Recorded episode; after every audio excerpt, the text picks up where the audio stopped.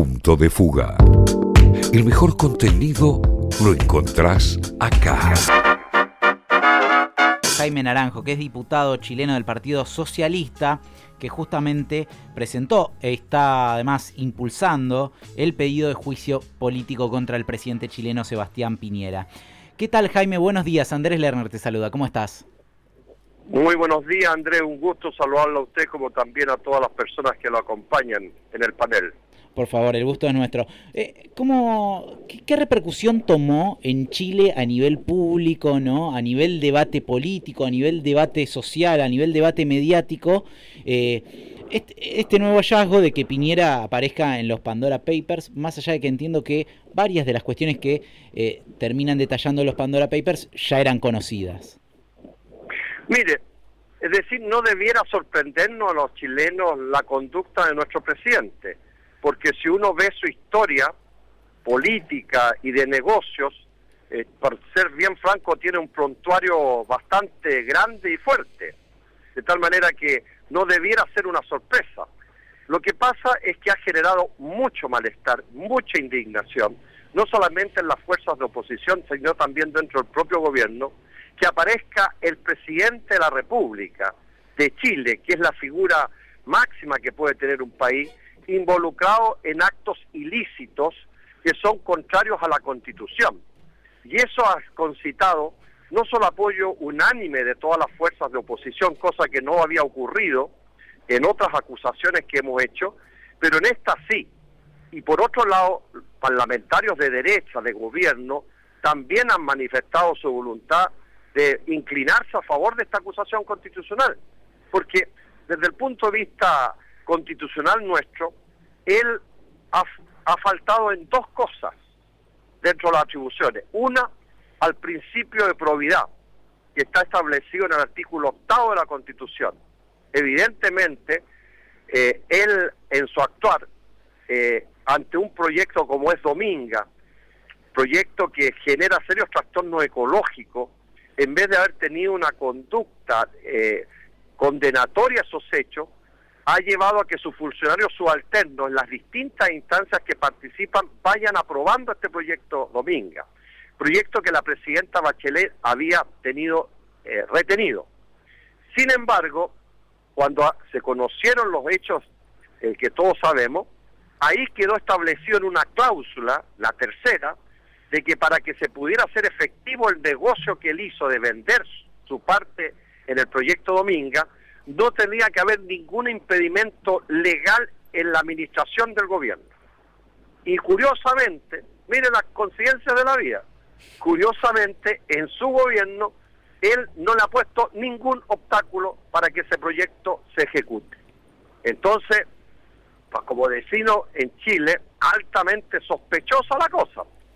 ¿Ah? Qué coincidencia que cuando él firmó la venta de sus acciones, que ha estipulado una cláusula tercera que decía que no iba a haber ninguna dificultad desde el punto de vista administrativo gubernamental para impedir ese negocio. Y él, durante su periodo, lo único que ha hecho es favorecer este proyecto en todas las instancias donde los funcionarios subalternos de él tienen que participar.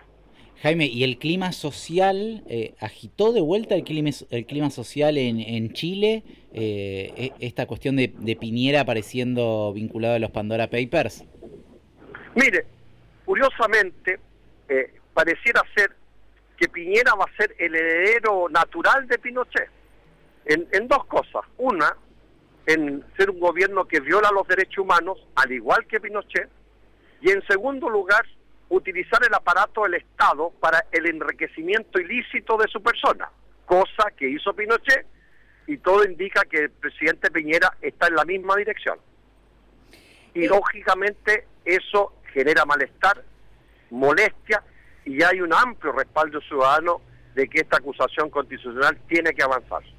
Jaime Orient te saluda. Me gustaría conocer tu mm, pronóstico, por decirlo de alguna manera, sobre el desenlace de ese juicio político. Entiendo que es muy probable, o al menos eso entiendo desde acá, ¿no? desde la Argentina, pero vos me dirás, eh, que podría prosperar efectivamente en la Cámara de Diputados, pero se encontraría fracasando después en la Cámara Alta. ¿Eso es lo que se está diciendo efectivamente sobre eh, la posibilidad de, ese juicio político de, prosperar? Mire, efectivamente, como usted lo señala, eh, en la Cámara de Diputados todo indica que se va a aprobar la acusación constitucional. Y por cierto que en el Senado se requieren dos tercios y las fuerzas de oposición no tienen esa cantidad de votos para que se dé curso a la aprobación. Pero ¿sabe lo que ocurre?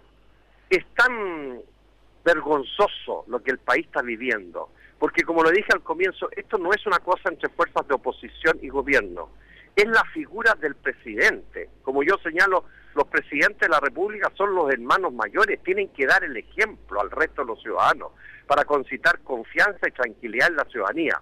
Y él, con su conducta, lo que ha generado es un clima de desconfianza, de intranquilidad en el país, y lo que es peor, nos ha puesto una situación internacional vergonzosa. Es decir, la imagen país ha caído al suelo. Es decir, estamos siendo comparados con otro tipo de países a los cuales nosotros históricamente no estábamos habituados. Entonces, yo tengo la impresión de que esa situación de, sentirnos todos avergonzados, sean fuerzas de gobierno de oposición, puede alentar de que hay algunos senadores que, que ya han manifestado que lo van a abordar esto desde un punto de absoluta imparcialidad, no sea acaso unos de gobierno o oposición.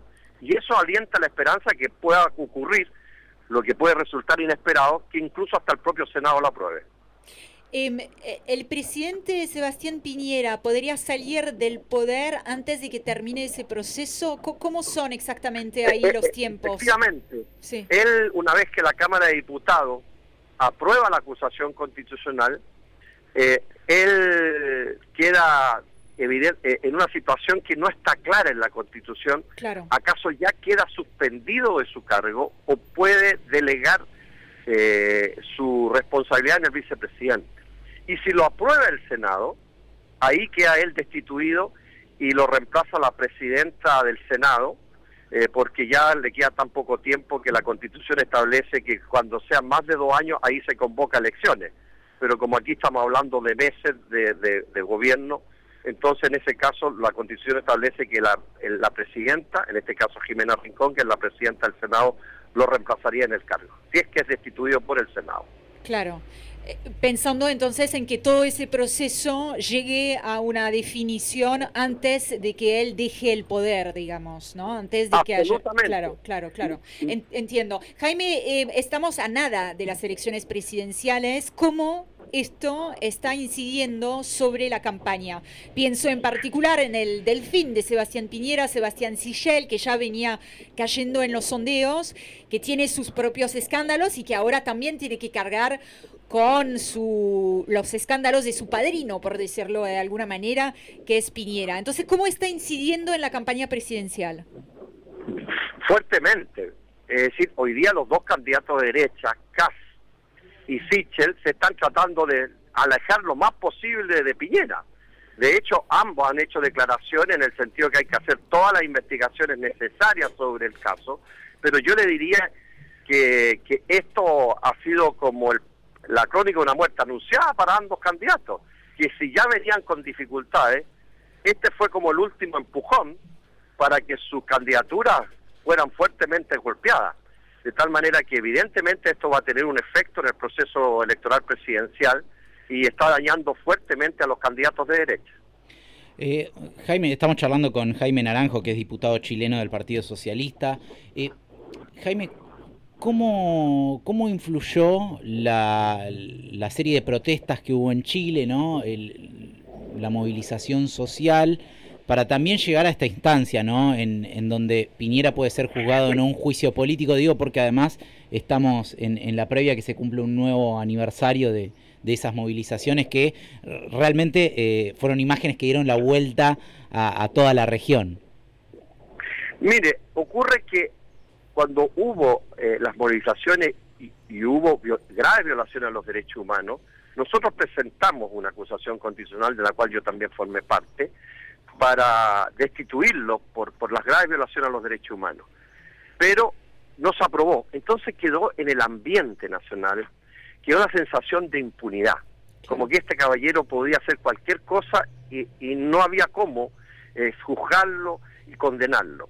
Entonces ese ambiente de impunidad quedó establecido en el, en el país y cuando surgen estos hechos públicos conocidos ahora de los, de los paraísos fiscales, evidentemente se abre una nueva ventana para que este señor no pase a la historia como un presidente que hizo lo que quiso y en la impunidad. Entonces, eso ha tenido, eh, por decirlo de alguna manera, un gran apoyo y respaldo de la ciudadanía, que ve en esta nueva acusación, que, mire lo que le voy a decir, es el único presidente en la historia de Chile que ha sido eh, acusado constitucionalmente dos veces en su periodo. Nunca antes en la historia de Chile un presidente había sido acusado dos veces en su periodo eh, de gobierno. Entonces, la sensación que hay, y por eso que nosotros creemos que se puede acumular fuerza política y social para que se apruebe esta acusación constitucional, es que él no puede quedar impune. Es decir, ya quedó impune, entre comillas, porque después los tribunales internacionales y locales lo van a seguir persiguiendo por la cosa de los derechos humanos pero ahora estaría quedando impune por una nueva eh, eh, acción absolutamente contraria a nuestra constitución, que es el principio de probidad y al haber afectado gravemente el honor de la, de la nación, como es el segundo capítulo de la acusación constitucional. Jaime, te agradecemos muchísimo por este contacto. No, gracias a ustedes, un gusto saludarlos y que les vaya muy bien. Muchas gracias por su interés y su preocupación por esta materia. Seguinos en Instagram y Twitter, arroba punto de fuga guion bajo FM. Punto de fuga, el mejor contenido.